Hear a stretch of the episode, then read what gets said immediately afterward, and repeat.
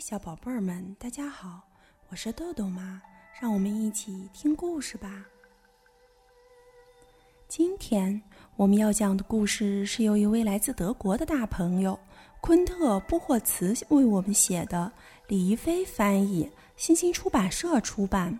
故事的名字叫《瞬间收藏家》。每天落日时分，马克思都无法继续作画，这时他就唱歌。他穿着一件皱巴巴的皮夹克，站在工作室的窗户旁唱起歌来。透过对面街道房屋的缝隙，可以看到海。向更远的地方望去，码头的近处，灯塔上的探照灯开始闪烁。从大陆方向驶来了最后一班渡轮，不久又启程返航。渡轮在天际留下一抹青烟。一群海鸥在其后飞舞，马克思用一种孩童般清亮的嗓音唱着，他的歌没有歌词。我舒服地蜷缩在红色的沙发里，听着他唱。有一次，马克思听到我的小提琴，从那时起，他每天晚上都请我给他拉小提琴伴奏。很多时候。他只是静静的聆听我的琴声。你的琴声真好听，教授。我拉完琴，他说，他总这样称呼我。我有些胖，还戴着一副老式金边眼镜，在学校里总被人嘲笑。但是当马克思称呼我教授的时候，我心中涌起一种友好和被认可的感觉。我收起小提琴，跑下楼，回家吃晚饭。我们家在海港街租了一套房子，那是一条宽阔的街道，它穿过整座城市，一直蜿蜒直通港口。房子楼下是爸爸的铁器店，门面上方的招牌是弧形的深蓝色店名，下面用小写字母写着。老板易布霍茨，岛上的居民在店里买各种规格的工具，铰链、脚规、门锁、螺丝和钉子等等。我们的家就在店铺上面，我和哥哥同住一间。在一个温暖的三月里，马克思搬到了四楼。第一批从南方飞回的海鸥在空中鸣叫着。蓝色的天空中，海风吹着浮云缓缓移动，海风携着海水的气息向陆地吹来。一辆黄色的搬家车停在楼前，身穿蓝色工作服的搬家工人们忙着把纸箱、桌子、椅子、书架、花盆、地球仪、花架和一张铺着深红色丝绒的沙发搬到了楼上。马克思在工人中间不安地跑来跑去，指挥他们干活的时候，他总用手摸着他那金黄色的头发。他在这里度过了整个夏天、冬天和又一个夏天。当秋天来临的时候，他搬走了。一道狭窄的楼梯通往四楼，台阶都被踏坏了，嘎嘎作响。两旁是铁栏杆扶手。我几乎每天都站在马克思那扇刷了油漆的门前，小心地按下门把手。如果门没锁，我就进去看他。马克思作画时，我通常会在他的工作室待上一个下午。我趴在深蓝色的地板上，在马克思大大的素描纸上作画，画狂风暴雨中的帆船，勇敢的印第安人。战斗的骑士和喷火的龙，有时候我会用马粪纸和巧克力纸设计一架用火柴头发射的火箭。至于第一次载人飞行计划，我打算选址在公园草坪上，用苍蝇来充当宇航员。我读《鲁滨逊漂流记》《金银岛》和《老虎和特里斯坦》。这些是我在马克思的一排书中找到的，厚重的画册一摞摞地堆在地上。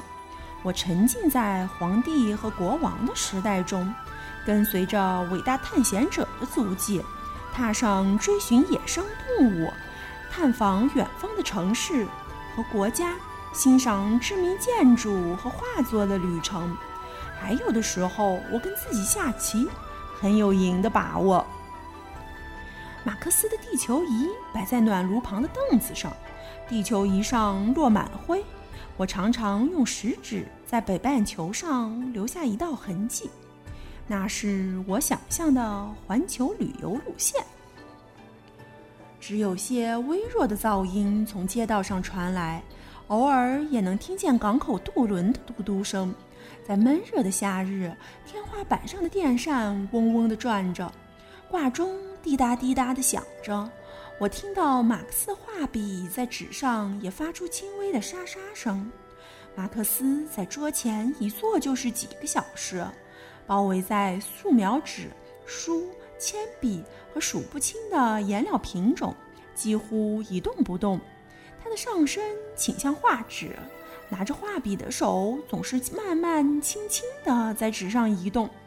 他有时会用一块沾满彩色斑点的旧抹布擦笔，还会把画儿放到桌子旁的画架上打量很久。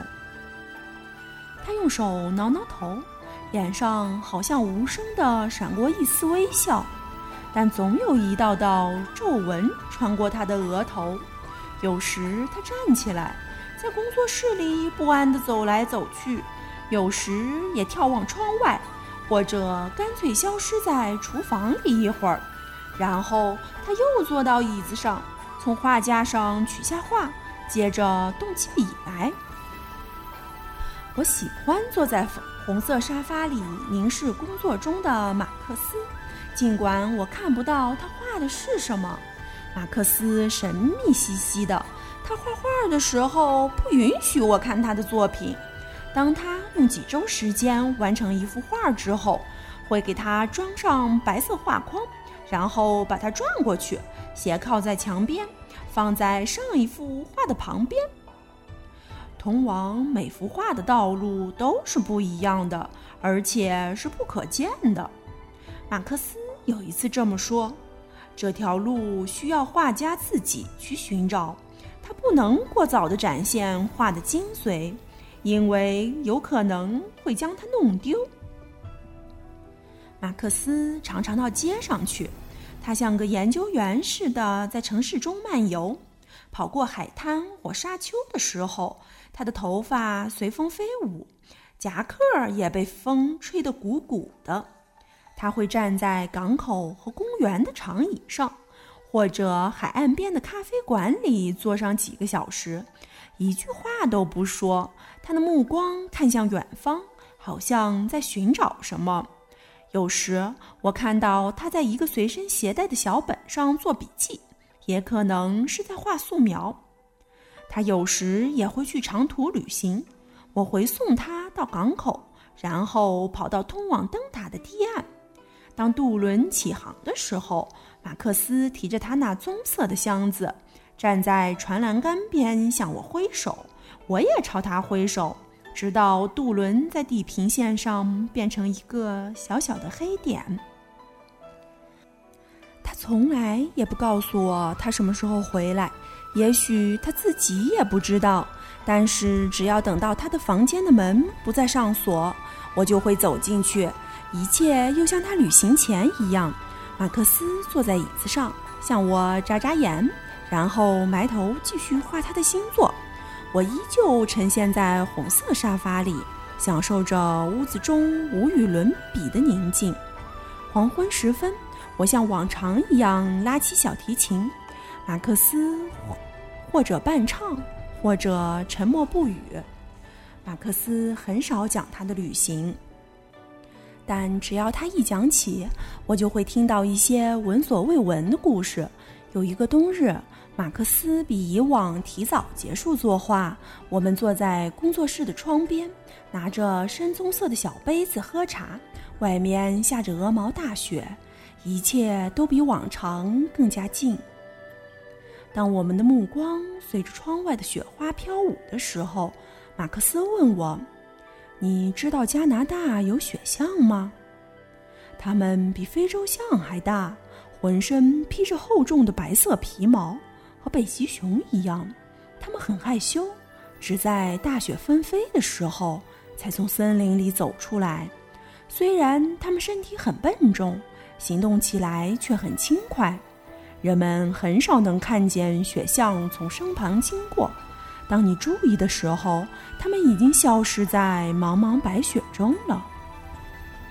我们望着窗外，沉默了一会儿。接着，马克思讲起一架会飞的马戏团的车子。那是一个深夜，马克思在一座法国小城散步，看到一架马车悄无声息地飞过天际，车窗里透着亮光。他在一座桥上停留了一会儿。然后慢慢消失在漆黑的夜里。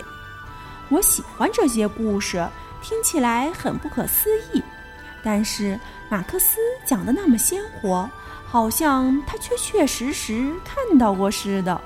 我自然的从他那里知道真相。来，我们玩会儿音乐吧，教授。他总是笑着这么说，然后去厨房里拿茶杯。他从来不会提及那些最关键的事情。马克思已经在我们这栋房子里住了一年多了。工作室的墙边摆着一排画，它们一幅挨着一幅，背面朝外。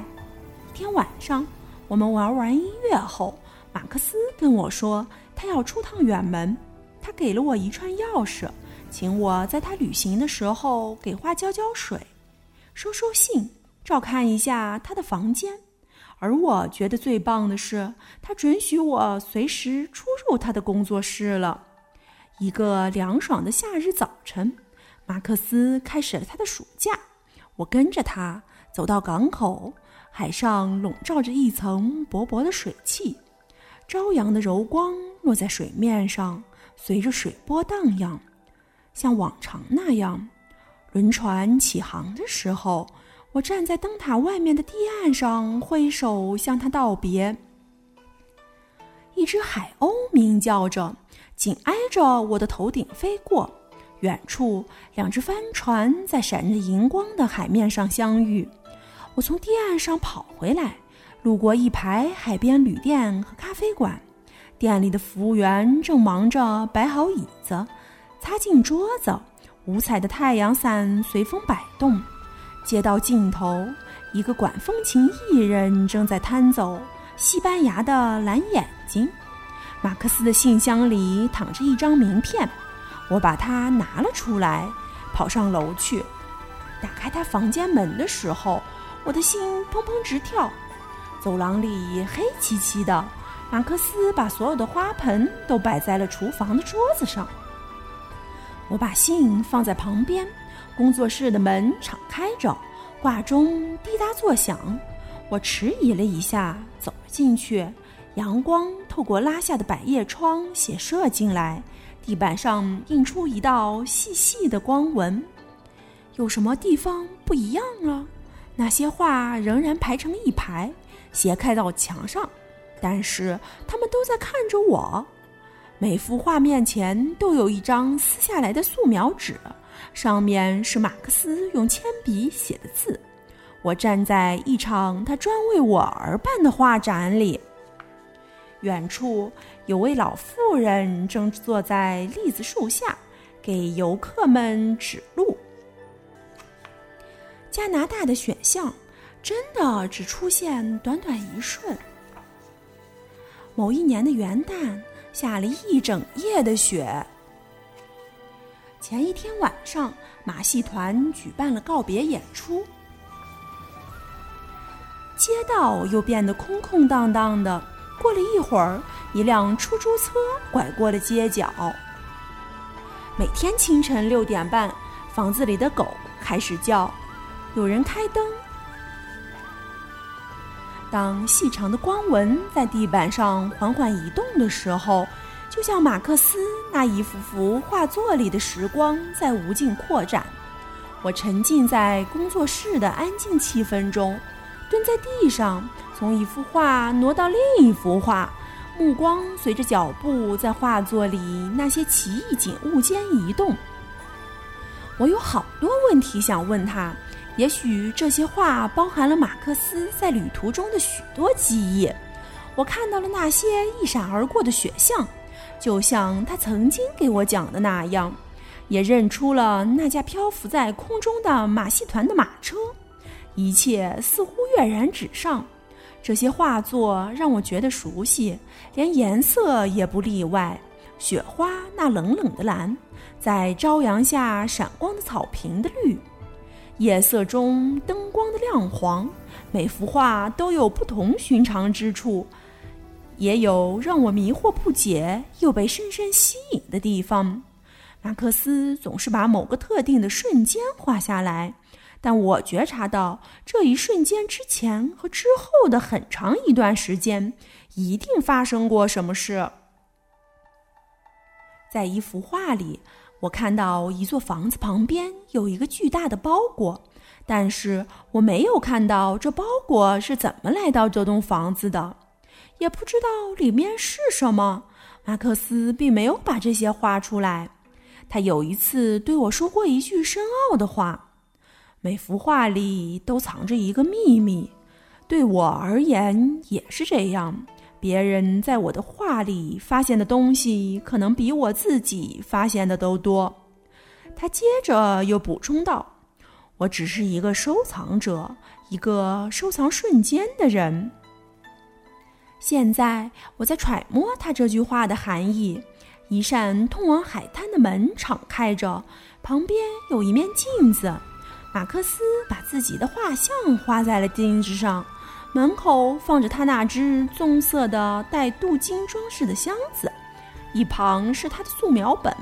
在他作品前面的那页纸上，我读到这样一行字：“瞬间收藏家。”随后的几个星期里，每次去他的工作室，我都要换一幅画搁在画架上。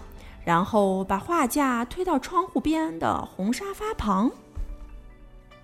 有时候孩子们经过，和那个男人说几句话，然后消失在其中一道门里。这个人白天在铁路局上班。附近的一座小山上，坐落着一个白色窗户的城堡。继续走之前。他们一直站在那里聊天。接下来，我就进入马克思画中的世界，去画里的那一个个地方旅行。我穿过一扇又一扇神秘的门，在夜晚的大街上游荡。我步履蹒跚地走在银装素裹的大街上，有时会经过一群鸡，有时会静静地听河里玩耍的男孩们对话。我和小丑们一起奔跑，在草地上追鹅，跟企鹅作伴，在城市里穿行。当我坐着小船和狮子一起在海上飘荡时，我大多扮演国王，有时也化身为一个小女孩。每一次旅行都能让我体会到新的东西。从每幅画中走出来之后，我都能继续探索更多不同的地方。当我从马克思画里的世界回到现实中时，画面依然是那柔软的靠垫，挂钟发出滴答滴答的声响，整个房间还是那样宁静。慢慢的，我明白了为什么马克思离开以后才让我看这些画。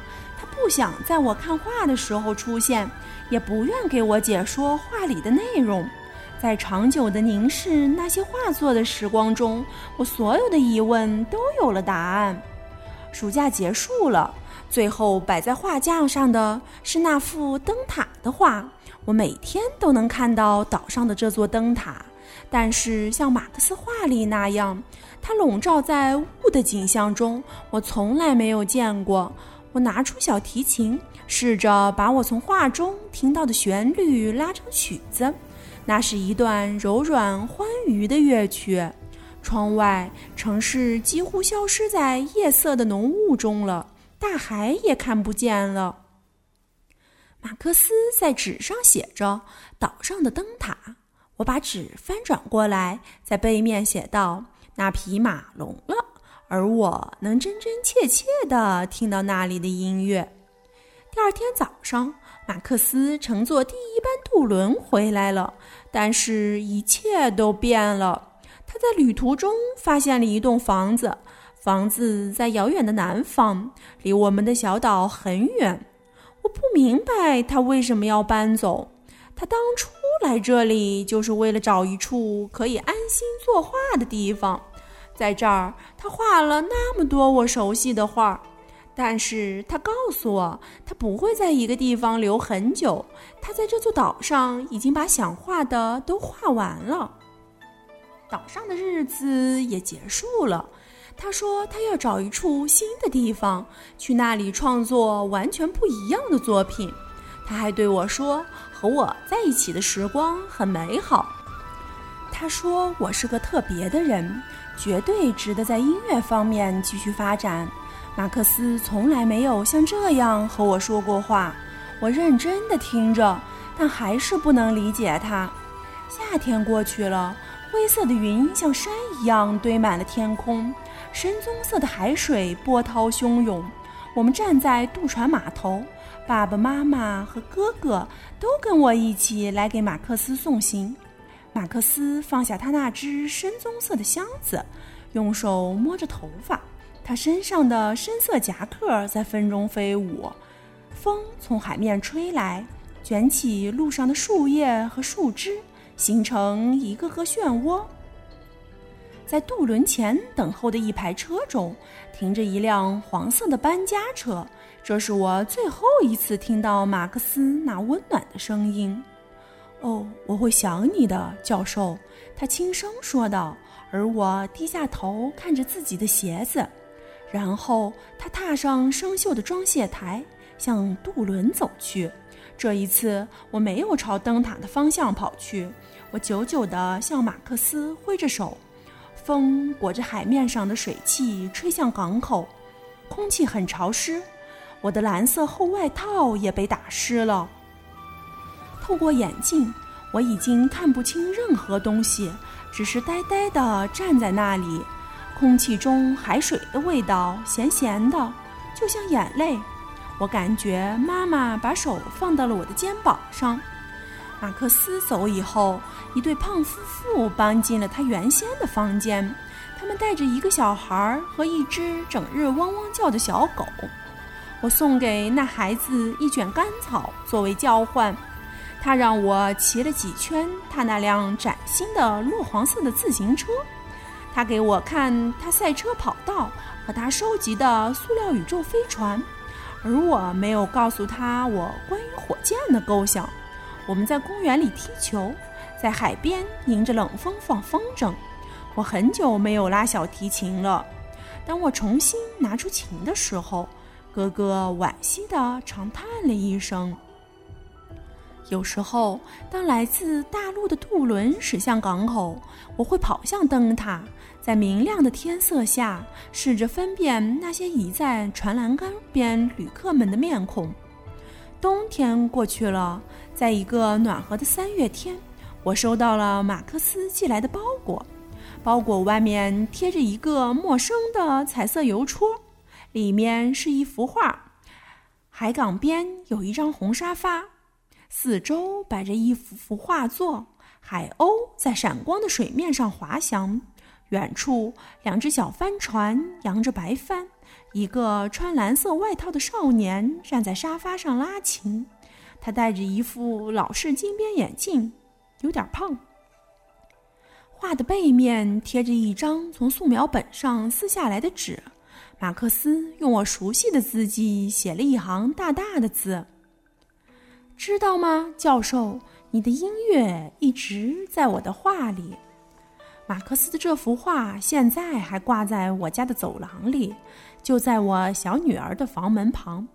每天早上，当我把衣服从挂钩上拿下来的时候，都能看到它。